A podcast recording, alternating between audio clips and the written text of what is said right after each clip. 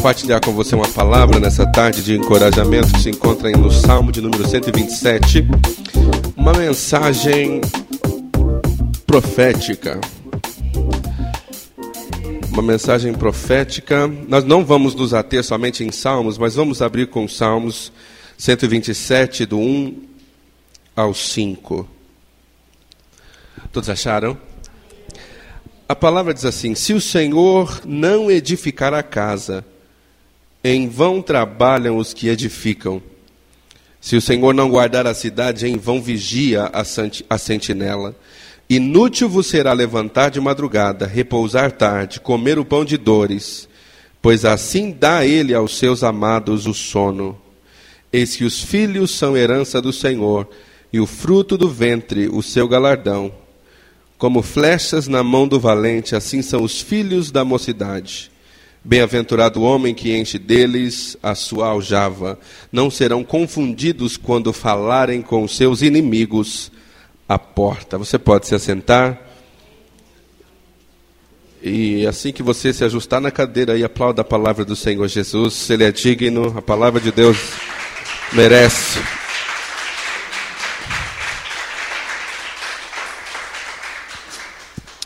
Eu quero falar nessa tarde sobre flechas na mão do valente. Amém? Enquanto nós líamos em Salmos, eu sabia que eu não me ateria ao, ao, livro dos Salmos, mas seria uma introdução acerca do que Deus quer que nós compartilhemos nesta tarde.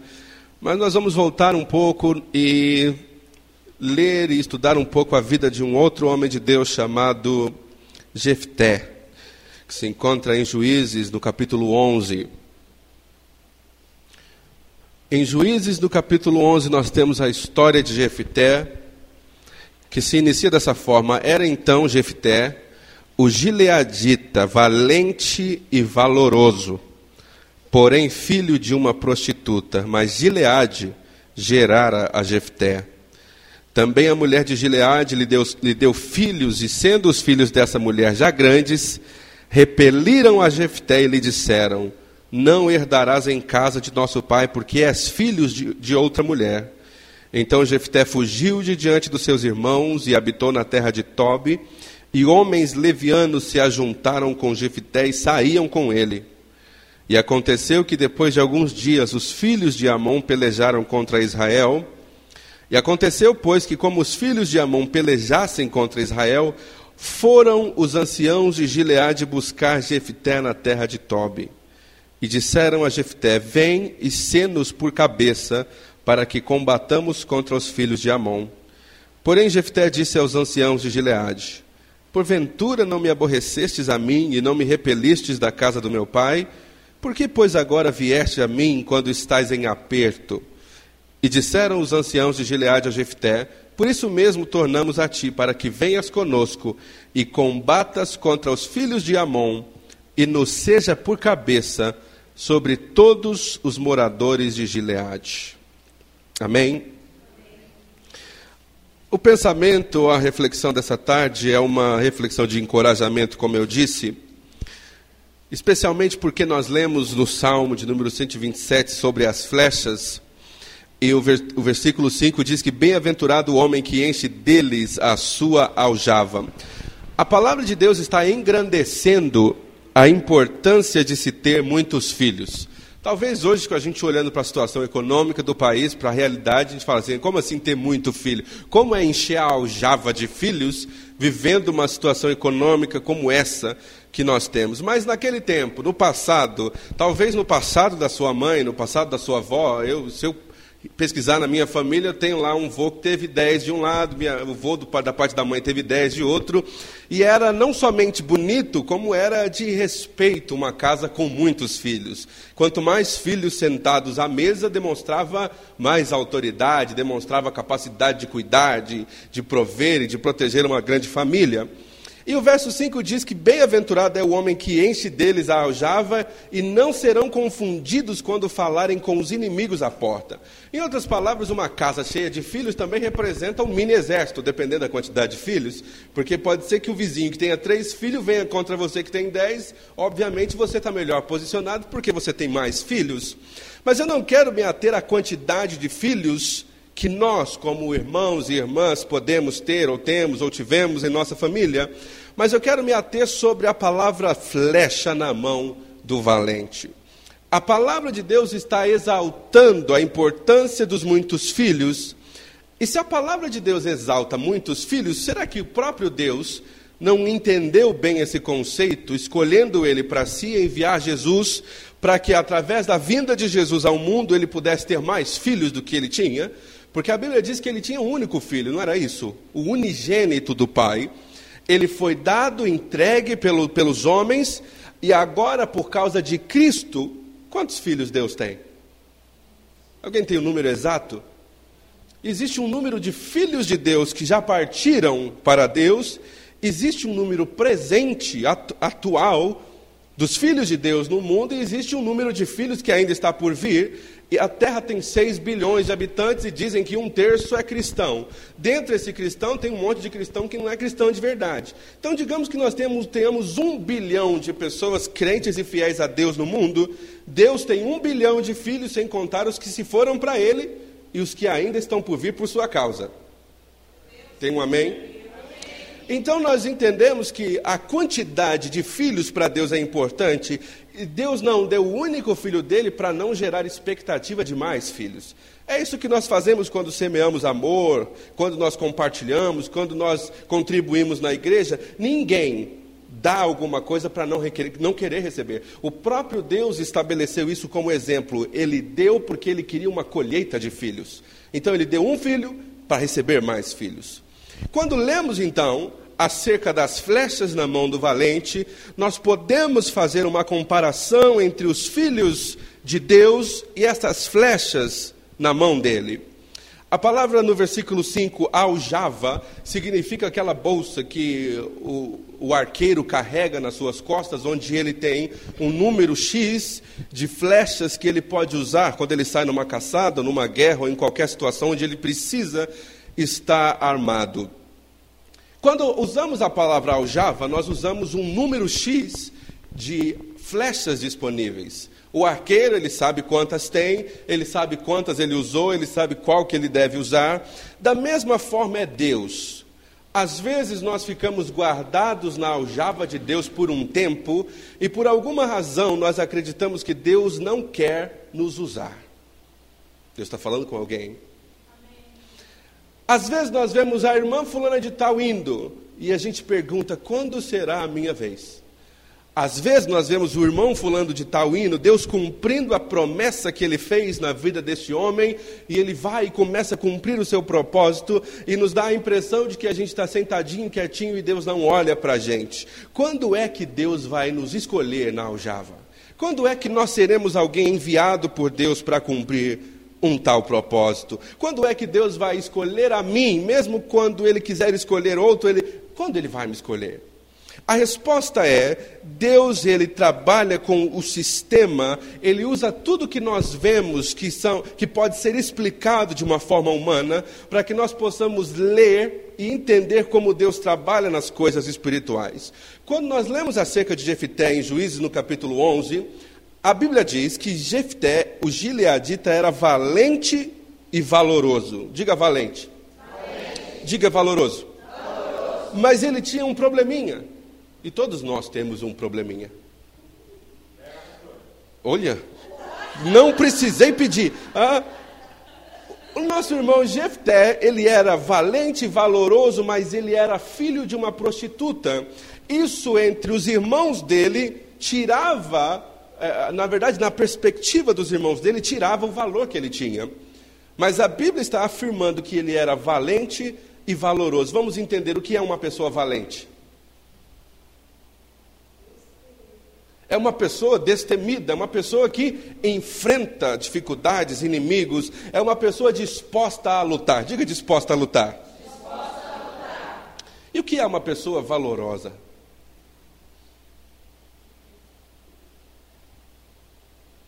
Oi?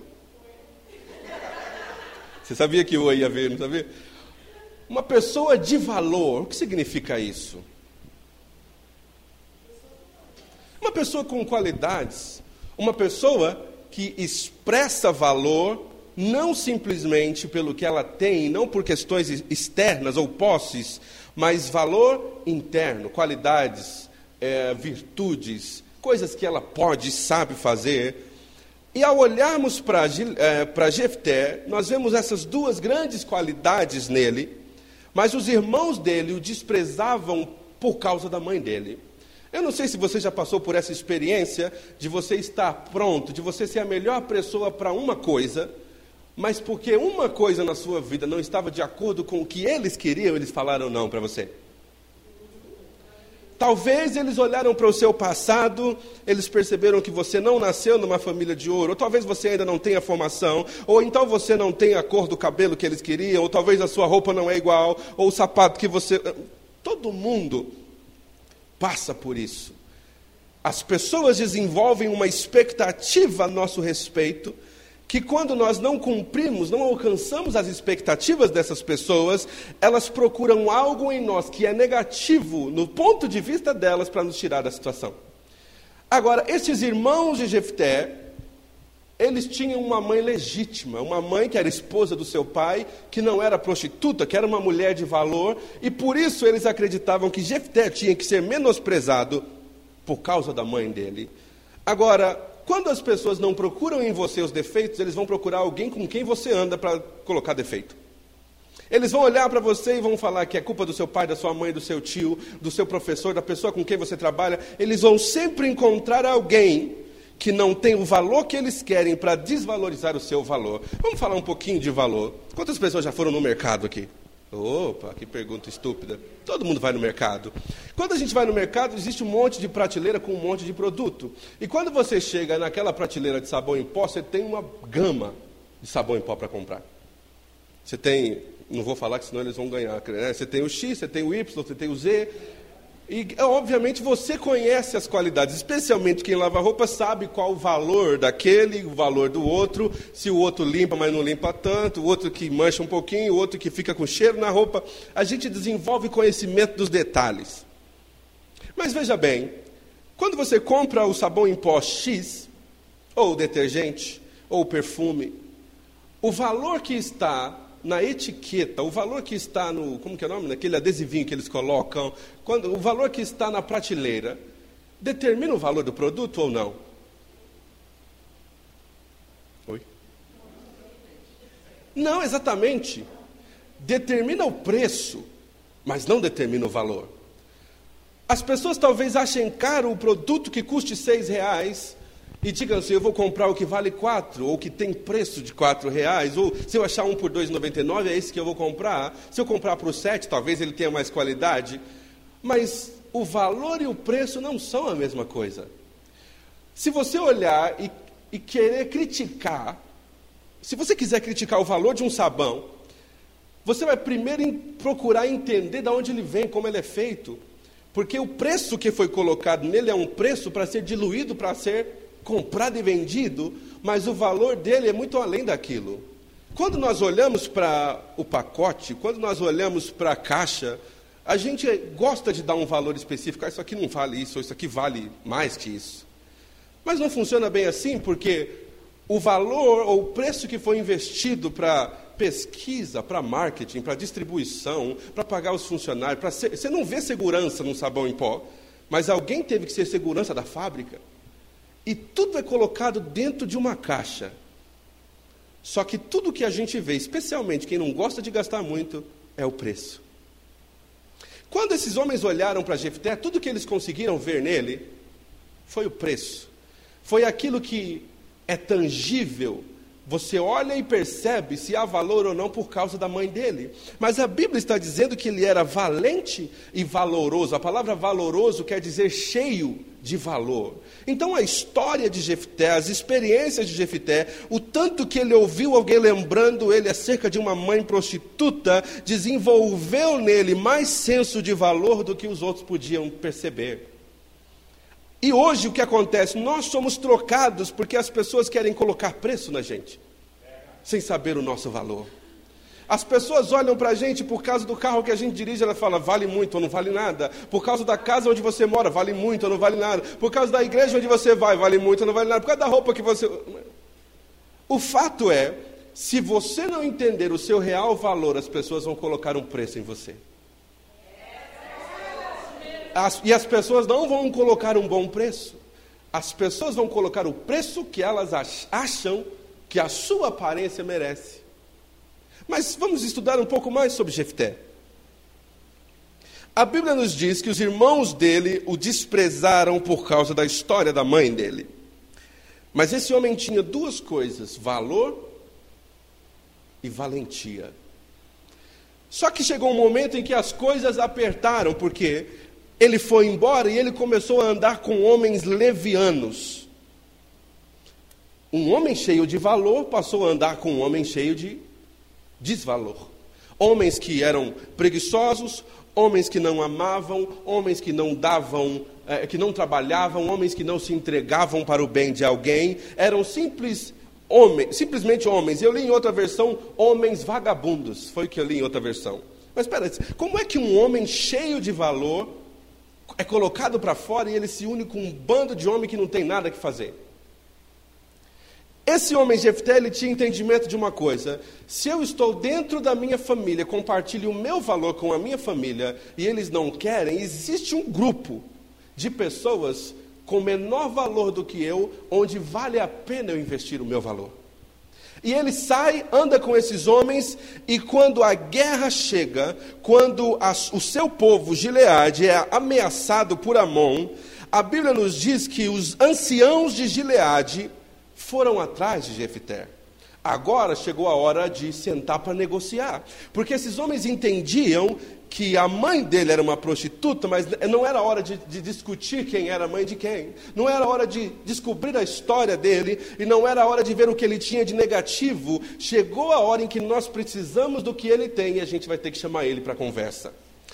Infelizmente, na vida é assim. Isso acontece no ministério, isso acontece na profissão, na escola, na família, em todo lugar. As pessoas nos desprezam, mas cedo ou tarde existe algo que Deus deu para nós, única e exclusivamente, que vai ser importante para aquelas pessoas que nos desprezaram. E é muito importante que você tenha isso bem claro na sua mente. Você não é o que as pessoas dizem que você é. Você é exatamente o que Deus diz que você é. Mas muito mais importante das pessoas saberem o que Deus colocou em você, é você saber disso.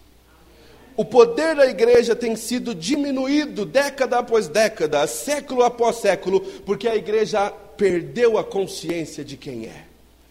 Hoje, quando falamos em igreja, o mundo nos define de uma forma e nós nos definimos de outro, porque nós não temos uma compreensão clara de quem somos ou do que nós temos que fazer para sermos eficazes em representar o Senhor Jesus Cristo e tudo o que Ele quer que nós façamos. Ao entender a história de Jefté, chegamos no versículo 9 e ele diz assim: Então Jefité disse aos anciãos de Gileade: Se me tornardes a levar para combater contra os filhos de Amon, o Senhor nos der diante de mim, então eu vos serei por cabeça. O que ele estava dizendo é: Você vai reconhecer o meu valor quando eu voltar, lutar e colocar vocês em situação de segurança de novo?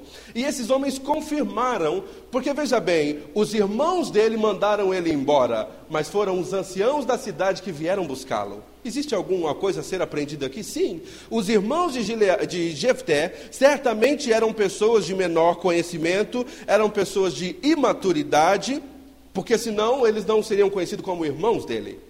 E ele foi embora, mas os anciãos vieram atrás. Toda vez que você lê a palavra ancião no Antigo Testamento, especialmente a palavra ancião no que diz respeito a um grupo de homens, cidade, quando você fala eh, sobre Jerusalém, quando você fala de Jó, quando você fala de homens de experiência, a Bíblia os menciona como anciãos porque eles tinham conhecimento. Eles tinham conhecimento, eles tinham qualidades, eles eram reconhecidos pela comunidade, pela sociedade, e eles eram homens de maturidade. Agora, isso nos faz saber que se os homens de maturidade foram atrás de Jefté, tem alguma coisa em Jefté que os irmãos mais novos não perceberam? E uma vez que eles não perceberam, eles desprezaram. Tudo que você julga sem perceber, você pode desprezar.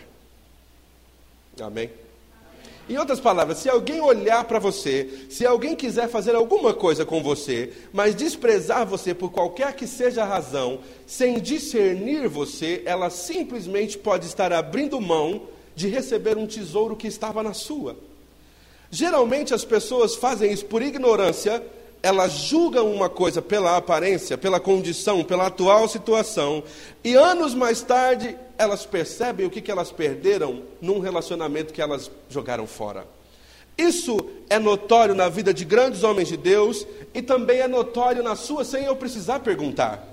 Você, obviamente, tem alguém na história, no seu passado, que abriu mão de você por algo que eles acharam que era melhor, por outra pessoa, para cumprir a função, para trabalhar, para estar no relacionamento, e mais tarde descobriram que seria melhor com você.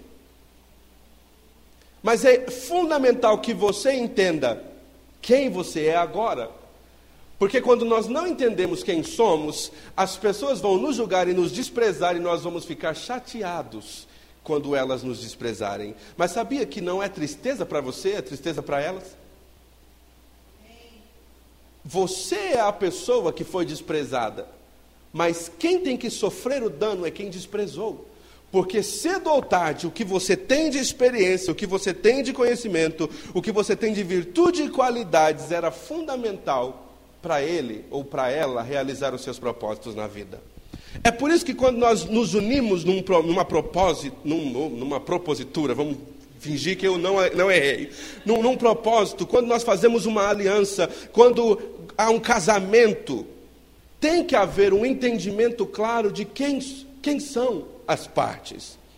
Porque se nós casarmos pelo pleno interesse, ou se nós nos unirmos simplesmente por interesses, sem entendermos quem somos, o tempo vai passar, nós vamos perder um ao outro e nós não vamos saber o que levamos ou o que contribuímos. Na verdade, a mensagem não era bem essa. Versículo 7: Porém, Jefté disse aos anciãos de Gileade: Porventura não me aborrecestes a mim e não me repelistes da casa do meu pai, por que, pois, agora vieste a mim quando estás em aperto? Eu não sei se já aconteceu com você de alguém desprezar você e depois, quando a coisa ficou difícil, ele liga e fala assim: Puxa vida, eu não queria ter feito aquilo, e eu fui levado pela circunstância, e me convenceram mas não era bem assim que era para ser, você me perdoa. A pessoa volta pedindo perdão, no fundo ela tem uma necessidade. E ela pensa duas vezes se ela compartilha a necessidade agora ou se ela reconquista, mas existe uma necessidade. E essa necessidade talvez não seja de ajuda, não seja de dinheiro, não seja de relacionamento, mas seja de você. A pessoa percebeu a lacuna que você deixou ao sair da vida dela. E ela liga de volta, porque você é importante. Mas a, eu, eu, eu, disse para você que a mensagem era sobre flecha, não é? Então vamos, vamos tentar voltar para a mensagem sobre flecha.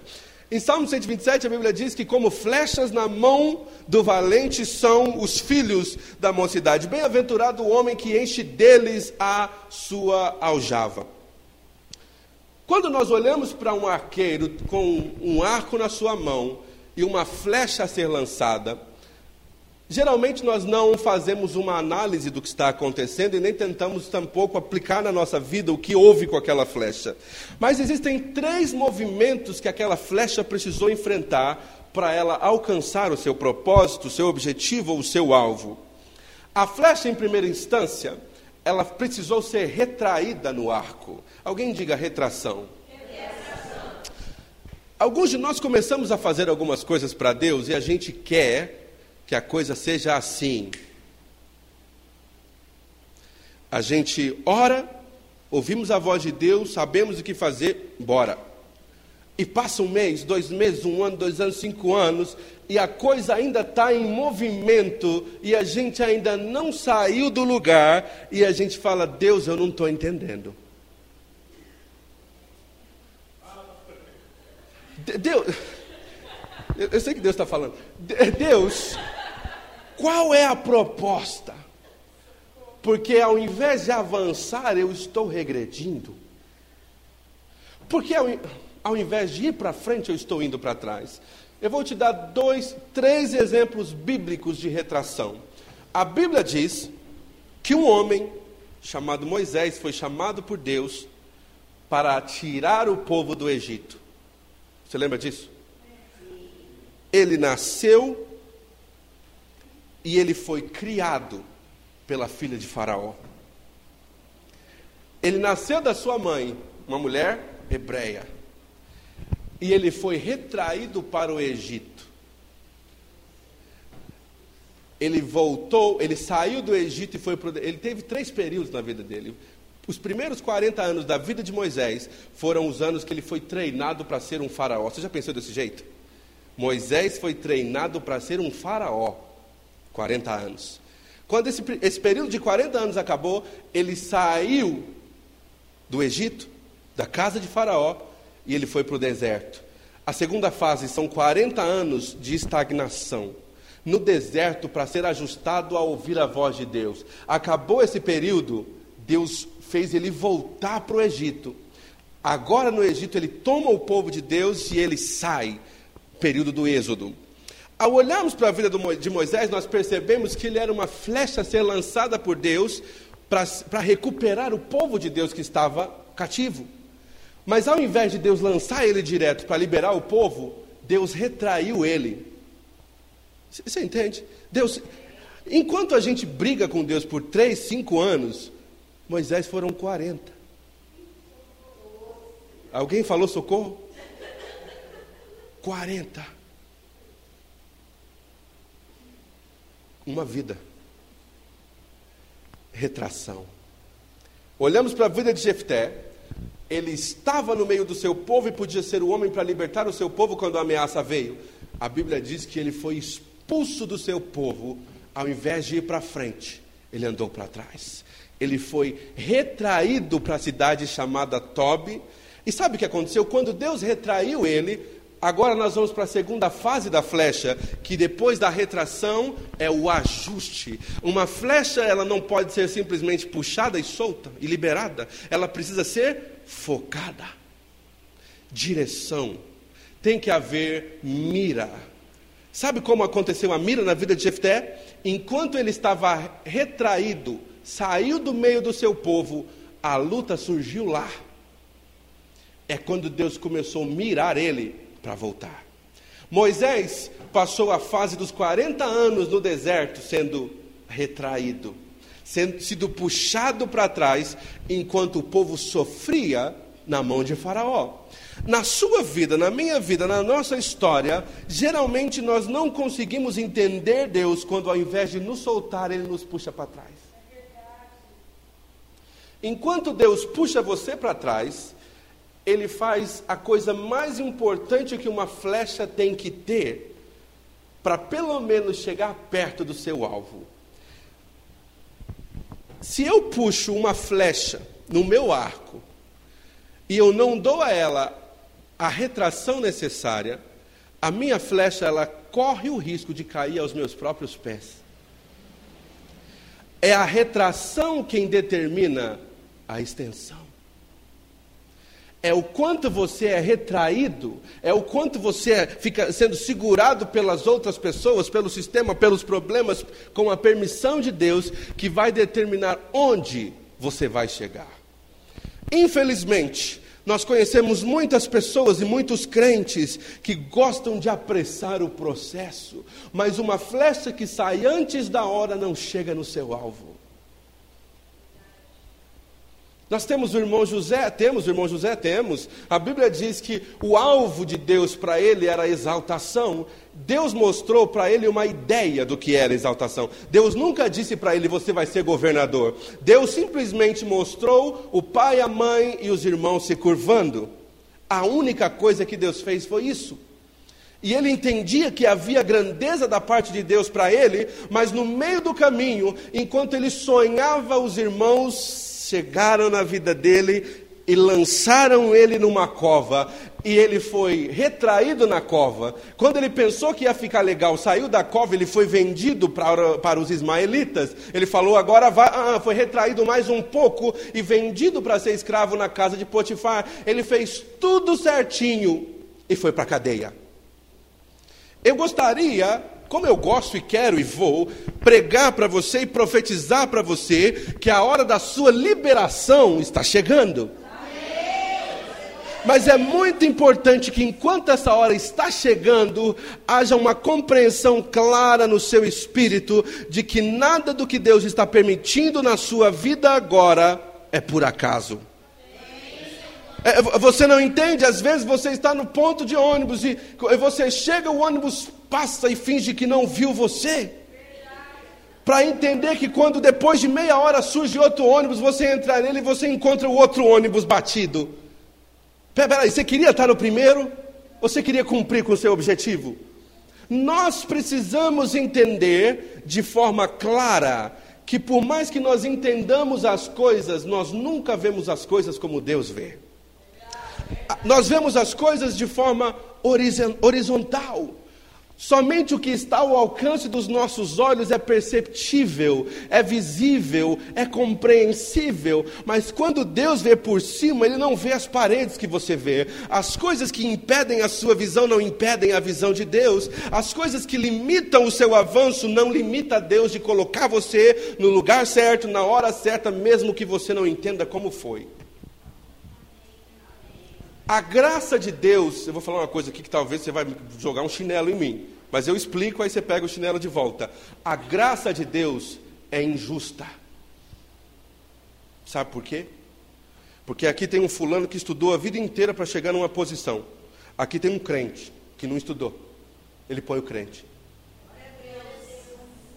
Se Deus tem uma função, se Deus tem um propósito daquele fulano naquele lugar, ele não quer saber quem está preparado. Ele, ele quer quem ele preparou. É, é, totalmente diferente. A graça de Deus ela se manifesta em nós para dar para nós o que nós não merecíamos. É por isso que lemos em João 12: ele veio para os seus, os judeus, mas os seus não o receberam, mas a todos quanto os receberam, ele lhes deu o poder de serem feitos filhos de Deus. Então eu sinto muito, alguns judeus vão amargar a eternidade no inferno, enquanto eu, um simples brasileiro que não estava na primeira lista, vou para o céu. A graça de Deus ela é liberada para aqueles que querem abraçar a vontade de Deus, orar na vontade de Deus, obedecer à vontade de Deus e esperar o ajuste de Deus. Porque se eu e você podemos treinar e, e a gente consegue ser bom no tiro ao alvo, você acha que Deus precisa de treino? Uh -uh. Então, não é porque você pega uma flecha e atira no treino que você deve pensar que Deus pega você só para teste. Deus não tem filhos para teste. Deus tem filhos para o alvo.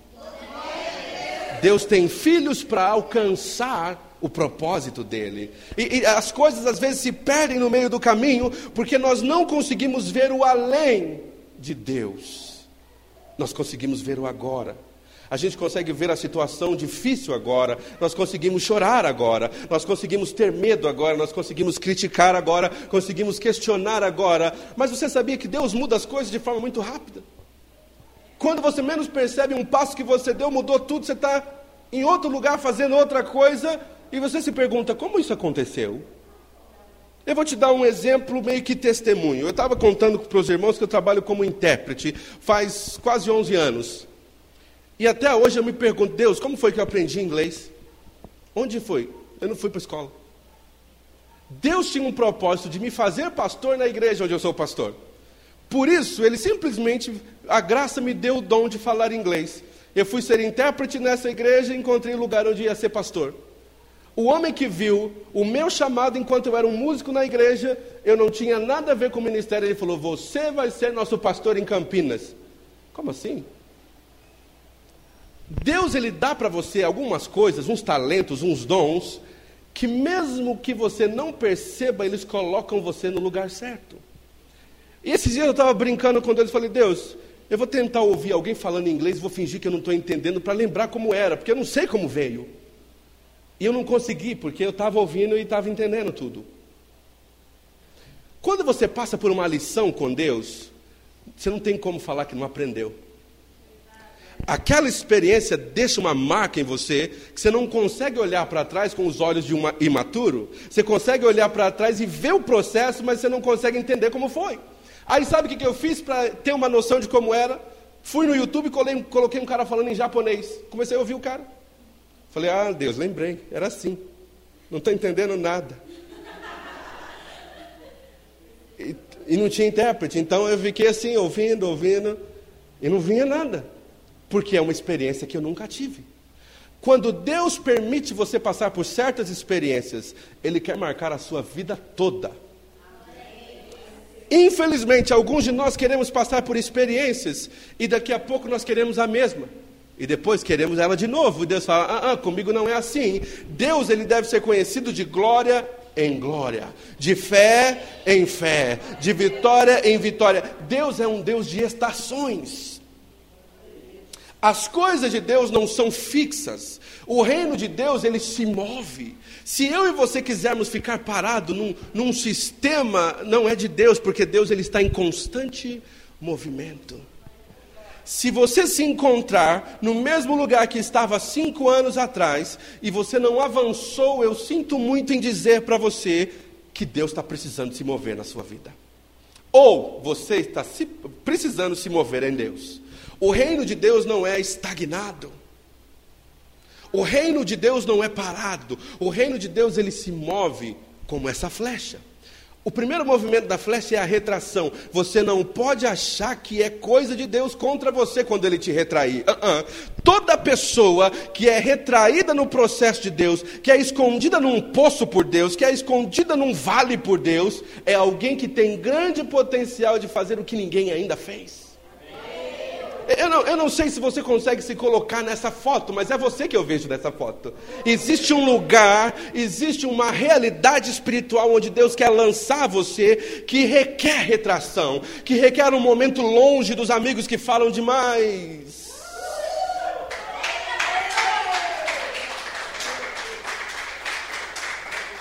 Algumas pessoas vão querer definir para você como deve ser o seu futuro. Se você ouvir o homem, eles vão definir. Alguns vão falar: não, você vai morrer assim. Não, isso aí eu já sabia, não é novidade. Você vai ficar assim a vida inteira, não tem mudança para você.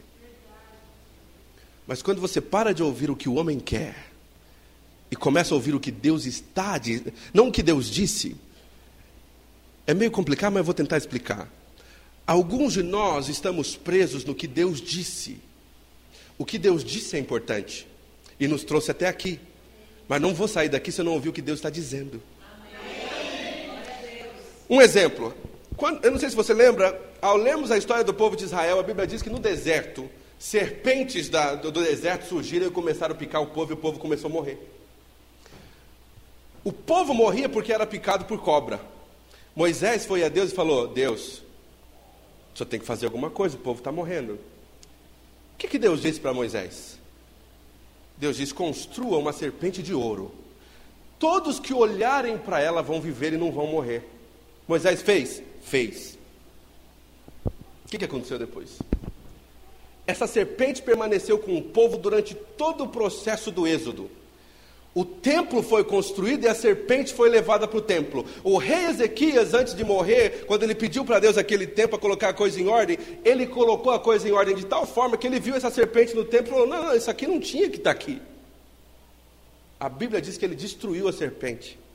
Mas peraí, se Deus disse para construir a, a serpente, por que, que ele destruiu?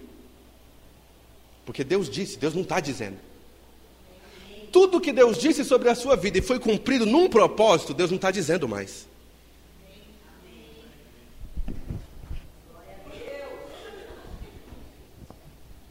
O que é que Deus está dizendo para você agora?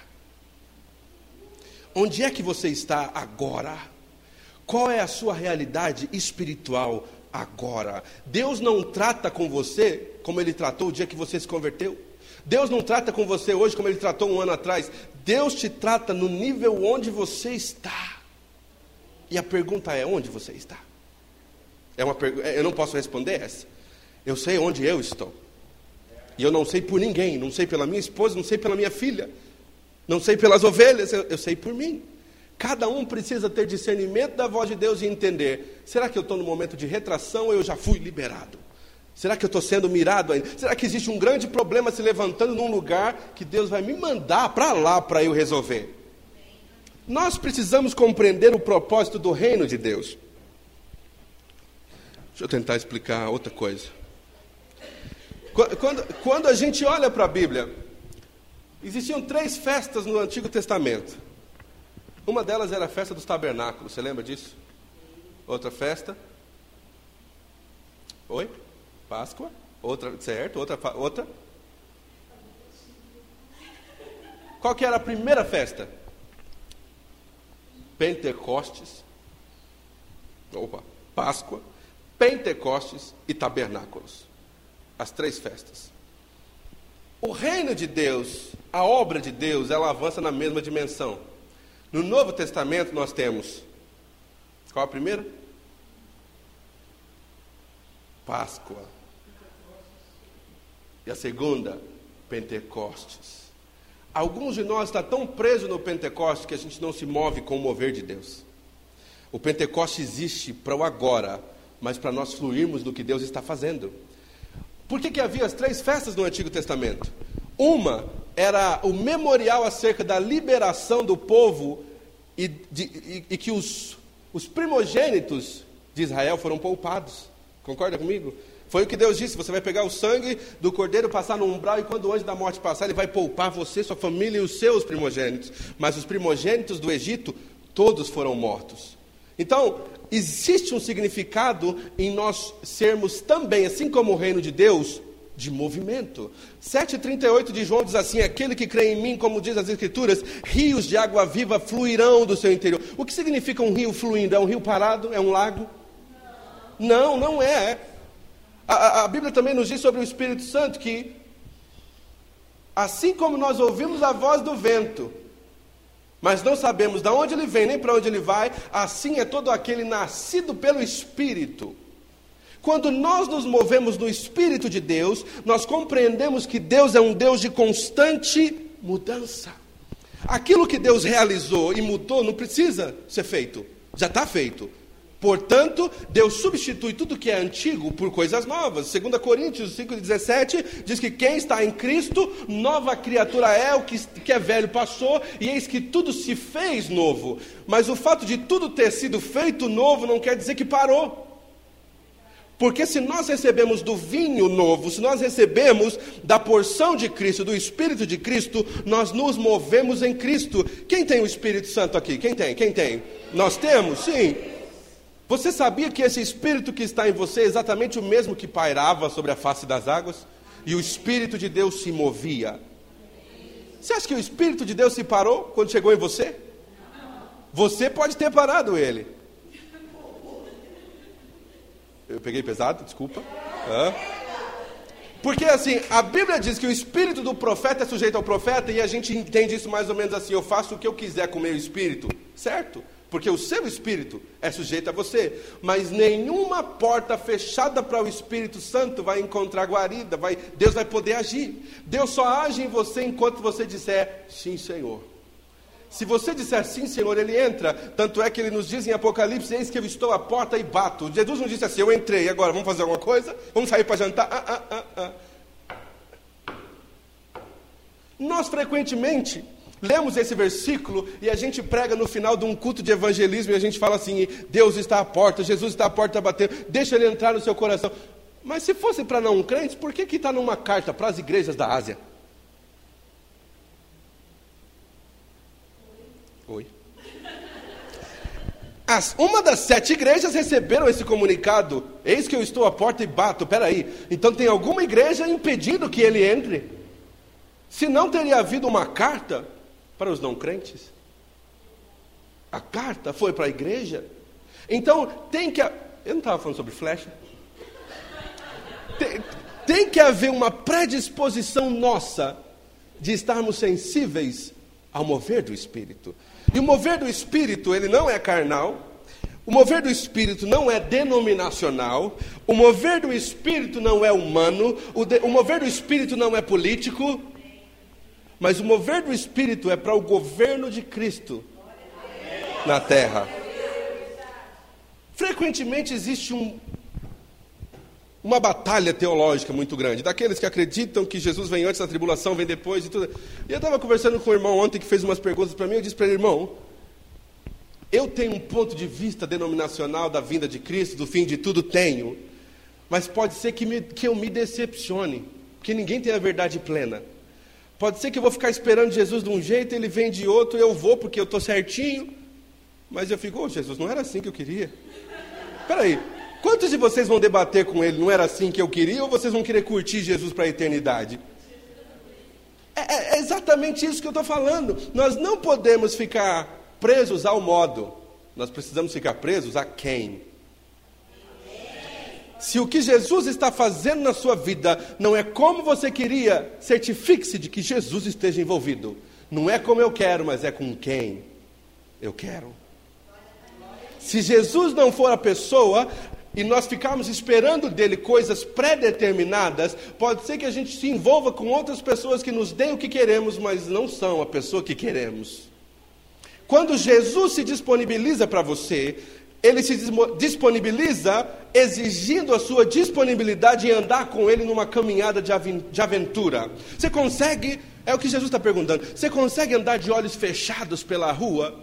Não, Jesus, eu não consigo, então, então não vai dar para andar comigo. Porque a proposta que eu tenho para você é de surpresa. Você vai passar uns dias difíceis, vai aparecer umas tempestades e vendavais. Mas a hora que eu falar para você abrir o olho, você não vai acreditar. Esse Jesus é o Jesus que nos surpreende. Como é que nós podemos ter um Jesus que nos surpreende se a gente quer que todo dia ele fale para a gente onde estamos indo?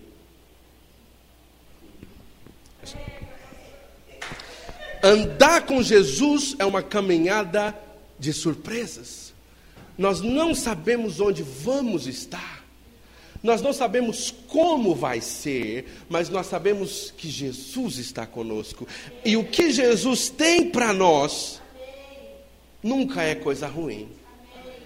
Jesus ele preserva para nós as melhores coisas no fim da caminhada. E nós somos o tipo de pessoa imediatista que nós queremos tudo agora. O menino com 20 anos é ordenado a pastor, ele fala: Eu já posso ser, eu já posso ter. E ele sonha com mil membros da noite para o dia. Mas Deus fala: peraí, como é que eu vou confiar a mão, a vida de um monte de gente, nas palavras que saem da sua boca, se você não anda comigo às cegas? Da mesma forma, tudo que Deus reservou para você já é teu. Só que precisa passear sem ver nada. Eu não sei se eu te dei uma péssima notícia ou uma ótima notícia. Porque quando você abre os seus olhos. E... Jesus, cadê a flecha? Quando você abre. Quando você abre os seus olhos e percebe ao seu redor as coisas, a sua habilidade de julgamento entra na cena. Quando você passa por dores e você enxerga tudo isso com os olhos humanos, você se questiona: Deus, mas por que isso? Deus, por que aquilo? Eu vou falar mal de Pedro um pouquinho. Pedro ele desceu do barco, vem, vou, blá, blá. Aí ele olhou para as ondas, aquela audácia que Pedro tinha em cima do barco sumiu. Ele deu dois, três passos na água como mestre, mas ao, vendaval, as, a tempestade, as ondas, e ele começou a olhar para essas coisas. Talvez Jesus tinha que ter dito: Pedro, desce, vem, mas fecha o olho, porque talvez seria mais seguro. Mas quando nós queremos ver o processo, a gente perde o benefício. Pedro começou a afundar e Deus falou, Pedro, Jesus falando, eu não vou acabar com você agora, não vou deixar você morrer afogado, você vai morrer tipo eu, pendurado. Ah, a mesma dor que eu vou passar, não, não, não vai ser afogado, fique em paz. Pegou pela mão dele e os dois voltaram para o barco. Eu não sei quantos de vocês perceberam que para voltar para o barco precisou andar de novo. O Pedro que não conseguiu na ainda, teve que conseguir na volta, porque Jesus estava segurando ele. Não sei quantas vezes foram que Deus te disse, te deu uma direção, e você não seguiu a direção porque você estava olhando para as coisas. Tira os olhos das coisas. Enquanto você olhar para as coisas, as coisas tiram a sua atenção do Cristo. E Pedro voltou para a água, e eu fico imaginando os outros discípulos em cima do mar. Como assim? Ele vai? Como assim? E eu? Tarde demais. O único que abriu a boca e disse: Se és tu mesmo, deixa eu ir ter contigo, foi Pedro. Quando ele começou a afundar, talvez João começou, é, mas não falei, cara, esse negócio de andar na água é só para ele. Aí lá vem ele andando de volta com Jesus. E subiram no barco. Vamos tentar voltar para a flecha para terminar essa mensagem. O primeiro movimento é retração, lembra? O segundo movimento qual é? Oi? É a mira, ajuste. E esse ajuste ele é feito por quem? Por quem vai soltar a flecha. Por que é que nós queremos determinar onde vamos chegar? Você percebeu que a gente tem essa mania? A gente fala, Deus, eu quero ir longe. Deus fala, beleza, nós vamos. Aí você fala, eu quero chegar aqui. Aí ele fala, ah, eu queria ir mais. É você quem determina até onde você vai em Deus. Sabe como? Deixando para Ele te levar. Porque a Bíblia diz em Efésios 3 e 20: Ora, aquele que é poderoso para fazer tudo muito mais além, você viu que é cheio de coisa de além, muito mais, abundantemente, de tudo o que nós pedimos ou pensamos, segundo o poder que em nós opera. Paulo está querendo dizer: se você falar para Deus que quer andar um metro hoje, pela natureza de Deus, ele te leva para um metro e vinte. Porque ele não pode ficar onde você determinou. Ele tem que fazer mais. Se você determinar dois metros, ele te leva para dois metros e cinquenta. Se você falar, eu quero três, ele te leva para três e quarenta. Você não pode reclamar. Deus só te leva um pouco além do que você pediu. Agora, quando você diz, Deus, eu quero ir onde o Senhor quiser me levar, Ele vai te levar além. E, e, e o reino, eu disse para você que o reino de Deus se move. E depois que eu comecei a falar inglês, eu fiquei preocupado, porque assim, a igreja é americana, eu preciso ir para os Estados Unidos, Jesus. Eu tenho que ir para os Estados Unidos, Jesus. E tentei uma, tentei duas, tentei três, tentei quatro. Vamos parar. Aí, nesse período de dez anos, vinha um monte de gente, grandes homens de Deus, bispos, apóstolos, conhecidos, não conhecidos, vinham para o Brasil. Eu era indicado para ser o intérprete. Então eu chegava cedo no aeroporto, eu pegava o cara, carregava a mala dele, e eu ia com ele para lá, vinha com ele para cá, e viajava, e o hotel que ele ficava, eu ficava. Se ele ficasse na casa do irmão, eu ficava. E aí foi dez anos, eu falei, Deus, eu estou cansado desse papo aí. Até quando vai esse negócio de carregar a mala? Não que eu não goste de Jesus, mas tem uma hora que você fala assim, e a minha, ele leva? É a nossa humildade, a gente é assim mesmo. Alguém tem que levar a minha, Jesus. E eu não consegui ir para os Estados Unidos. E Deus falou agora em 2010: esse é o seu ano, você vai. Eu falei: opa, é para lá. Aí, mano, você precisa vir aqui para Nigéria. Vai ficar 30 dias. Para onde? Para a Nigéria. E o que, que come lá? O que, que tem lá? Onde dorme? Não, é para Nigéria que você vai. Aí mandei meu pedido de visto para Brasília, voltou 30 dias na Nigéria. E Deus me levou para lá para eu precisar ouvir umas coisas que eu não tinha ouvido durante 10 anos. Aí eu voltei, Deus falou: agora começou para você, mas esquece, não é você que determina o destino.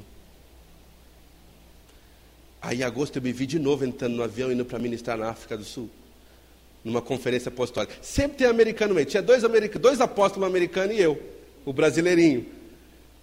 E eu tinha que pregar junto deles. E aí falou, pastor, né, você vai dar aula na quarta e na quinta de manhã. Como assim? É, você vai ter que. Tá bom. E aí quando eu saía da igreja, eu não conseguia pegar minha mala porque alguém pegava antes de mim. Eu ia pegar a minha Bíblia, eu não conseguia pegar a minha Bíblia porque um rapazinho pegava antes de mim. Eu não conseguia comprar. Não, não, já comprei para você, não era uma, duas. Eu falei, Deus, o que você quer me ensinar com isso? E Deus me disse que onde Ele te leva, Ele provê. Se você for para uma direção que Deus não disse para você ir, não adianta você procurar pelo Jeová Jireh. Ele não está lá. O Jeová Jireh só está onde ele te, te envia.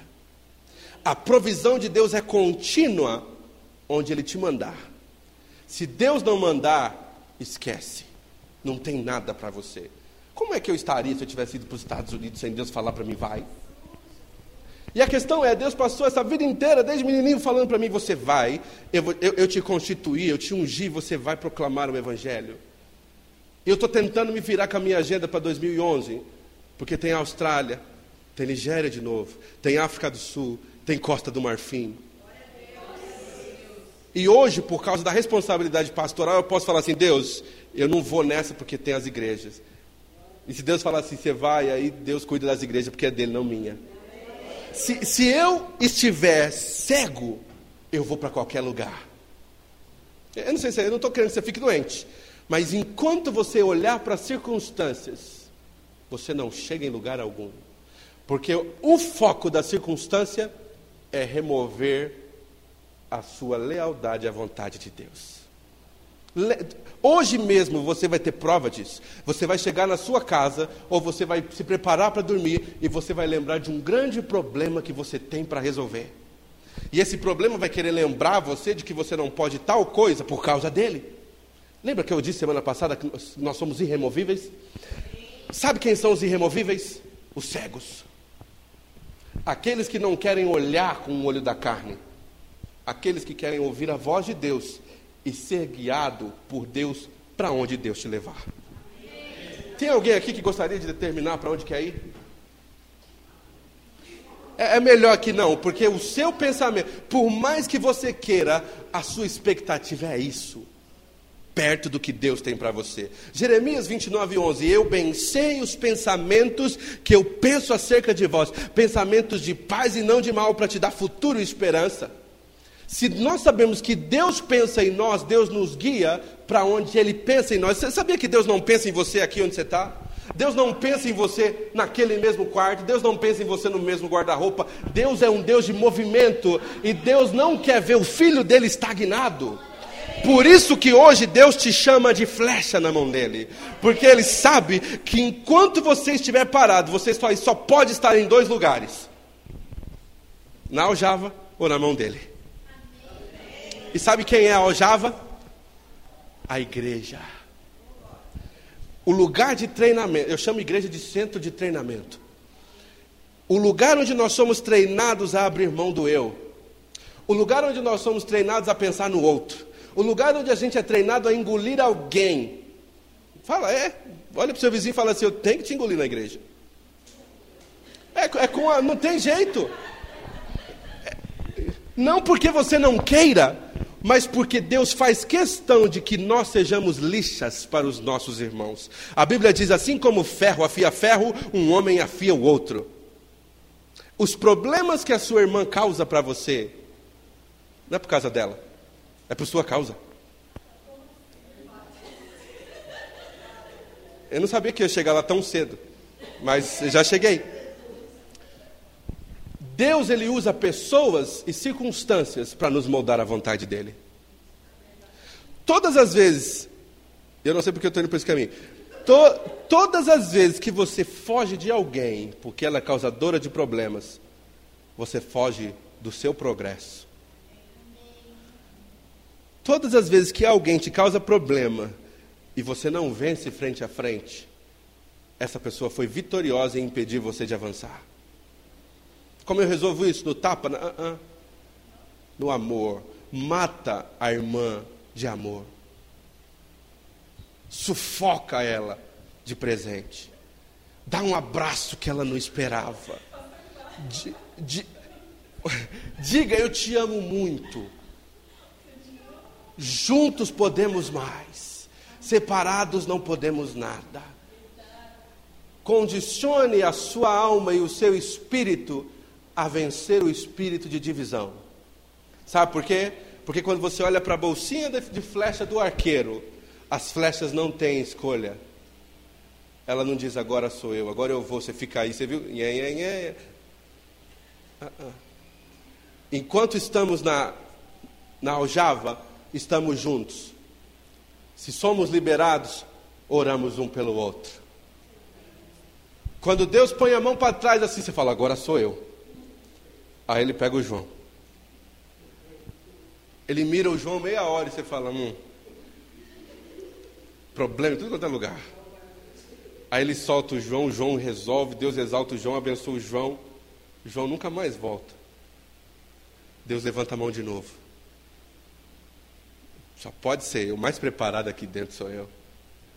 Eu leio mais, eu oro. Ah, eu vou falar bem sério para você: o seu tempo de oração, quantas vezes você leu a Bíblia, não determina como a graça vai afetar a sua vida. Eu conheço um monte de crente frustrado porque ele abre a igreja, ele fecha a igreja, ele dá a melhor oferta, ele dá o melhor dízimo e ele, ele é tudo. E Deus não usa ele como ele queria. A graça de Deus vai além dos seus feitos, porque graça são os feitos dele. E lá vem a mão de Deus. Sou, uh, uh, é a Maria, solta a Maria. E, e você vai ficando para trás.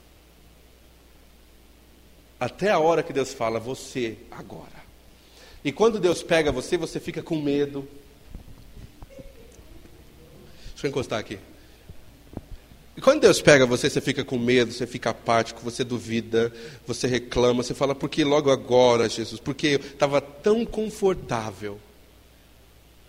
Eu vi as experiências que eles passaram para ir. Uh -uh. Já eu aqui. E já era, Deus já te pegou. Quem é pastor aqui não, não queria essa parada de ser pastor? Hum, deixa para lá, não precisa levantar a mão. Já foi. A sua hora chega e a melhor coisa vem agora. A gente não pensa assim, mas sabia que quando uma flecha é, ela é lançada, o conforto acaba? Primeira coisa, uma flecha ela é afiada para ser. Af, diga afiada. afiada. Onde ela é afiada? Oi? Antes da aljava. Quando ela está na aljava, ela foi afiada. Quando ela é enviada, ela foi afiada para poder cortar o ar. Essa é a razão. Primeira, para penetrar o seu alvo. E depois para cortar o ar. Quando uma flecha é lançada, ela tem atrito contra o vento. O vento tenta tirá-la do rumo. Pássaros, qualquer coisa, outra, um outro objetivo que não era o seu surge. Eu não sei se você saiu de casa para fazer uma coisa num dia e você fez tudo menos do que você ia fazer. Isso significa uma flecha que não cumpriu o seu propósito. Um outro objetivo entrou no seu caminho e você perdeu o seu foco de verdade. Coloque-se de pé, por favor.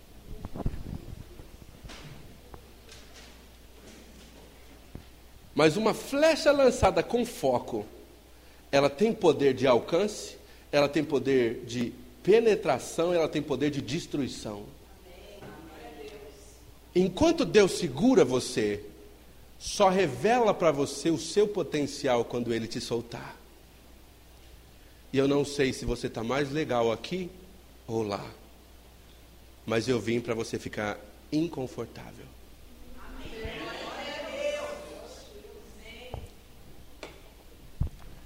Eu vou pregar com doçura, mas eu vou fazer questão de você não se sentir confortável no reino.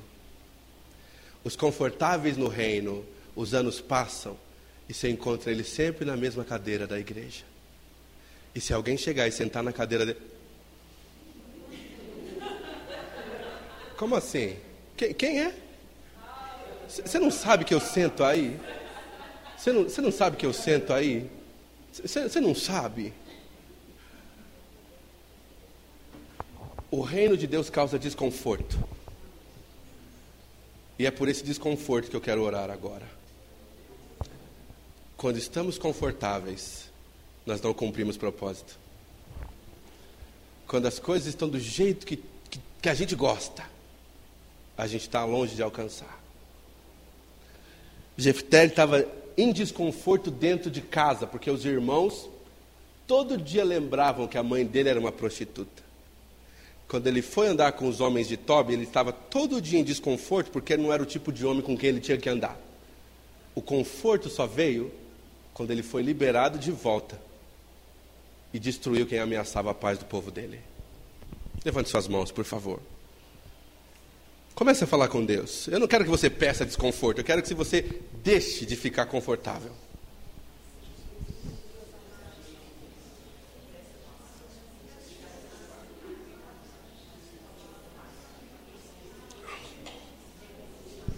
Senhor Jesus Cristo, nós oramos.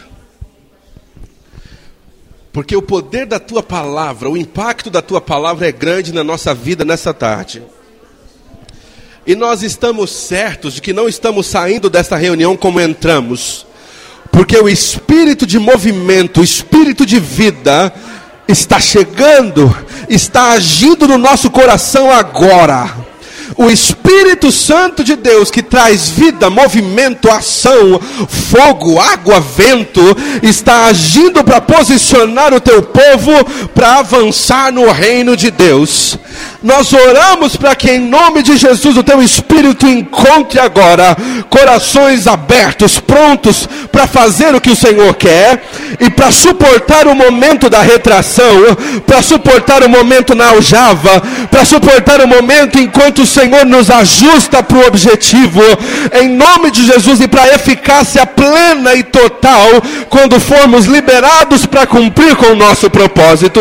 Em nome do Senhor Jesus nós oramos para que cada homem, cada mulher neste lugar encontre um novo tempo, chegue num novo tempo, numa estação nova de alteração, de mudança, para os planos do homem falirem e o plano de Deus ser estabelecido plano para impacto, para avanço, para crescimento, para vitória, para a glória do nome do Senhor Jesus Cristo ser manifesta. Em nome de Jesus, que todo espírito de conformismo caia por terra em nome de Jesus. Que todo espírito de conforto saia em nome de Jesus. E que o espírito de atividade cristã, o espírito de movimento espiritual, o espírito de direção vinda de Deus, posicione essas mulheres, posicione esses homens, posicione os pastores, as pastoras, para avançarem como flechas na mão de Deus e tirarem, tomarem da mão do diabo as almas que se perdem e curarem os enfermos, expulsarem os demônios e receberem e compartilharem gratuitamente aquilo que receberam de graça da tua parte. Em nome do Senhor Jesus Cristo, em nome do Senhor Jesus Cristo, em nome do Senhor Jesus Cristo. Sim, Senhor, que a palavra de impacto gere impacto e impacto permaneça. Em nome do Senhor Jesus Cristo. Em nome de Jesus, eu gostaria de pedir que os pastores e as pastoras viessem aqui à frente. Eu quero orar especificamente por vocês. Por favor, bispo, bispo também venham em nome de Jesus.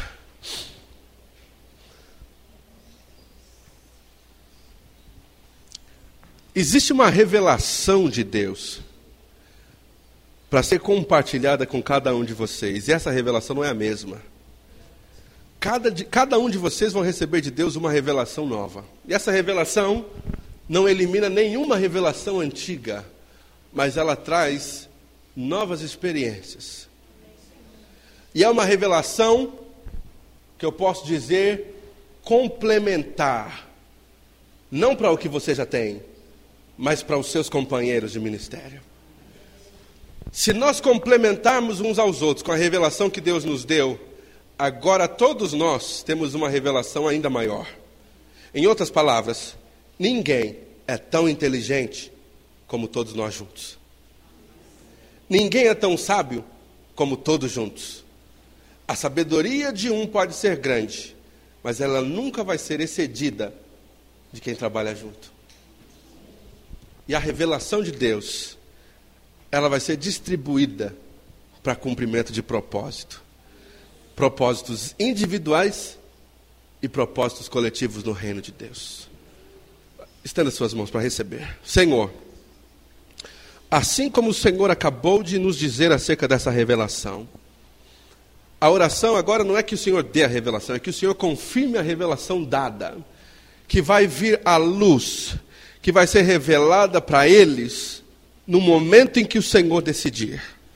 E a minha oração, Senhor, é que eles tenham direção, tenham cautela, discernimento de ouvir a tua voz em meio à suavidade dessa revelação. E que haja, Senhor, um momento de novidade como eles nunca viveram. Que esse seja um tempo de receber, um tempo de viver alimentação vinda de Deus para o novo tempo, para aquilo que o Senhor quer posicioná-los, para onde o Senhor quer levá-los, para onde o Senhor quer guiá-los, para o nível de impacto que eles vão ter num monte, Senhor. Eu digo um monte porque é muita gente que estarão sob os cuidados deles. Em nome de Jesus, nós oramos para que essa revelação seja dada e renovada diariamente pelo teu espírito. Que o sopro do teu espírito coloque esses homens e essas mulheres num movimento que eles ainda não viram, num movimento que eles ainda não perceberam, porque é novidade vinda de Deus para eles. Não porque eu quem prego agora, Jesus, não porque eu estou orando agora, mas porque esta é a tua palavra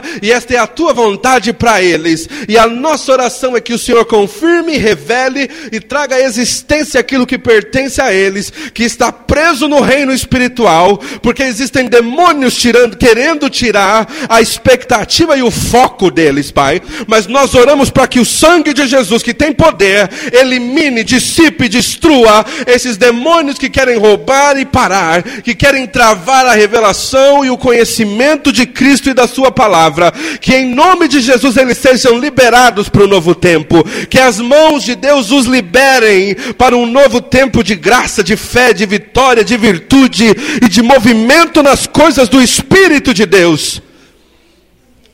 Em nome do Senhor Jesus Cristo.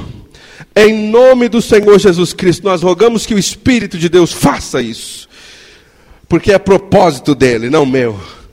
Não é seu propósito, é dele te levar por lugares ainda não percebidos, te levar a ouvir a voz dele de uma forma que você ainda não ouviu, de uma forma a ler nas entrelinhas um texto que você já leu e já pregou dez vezes.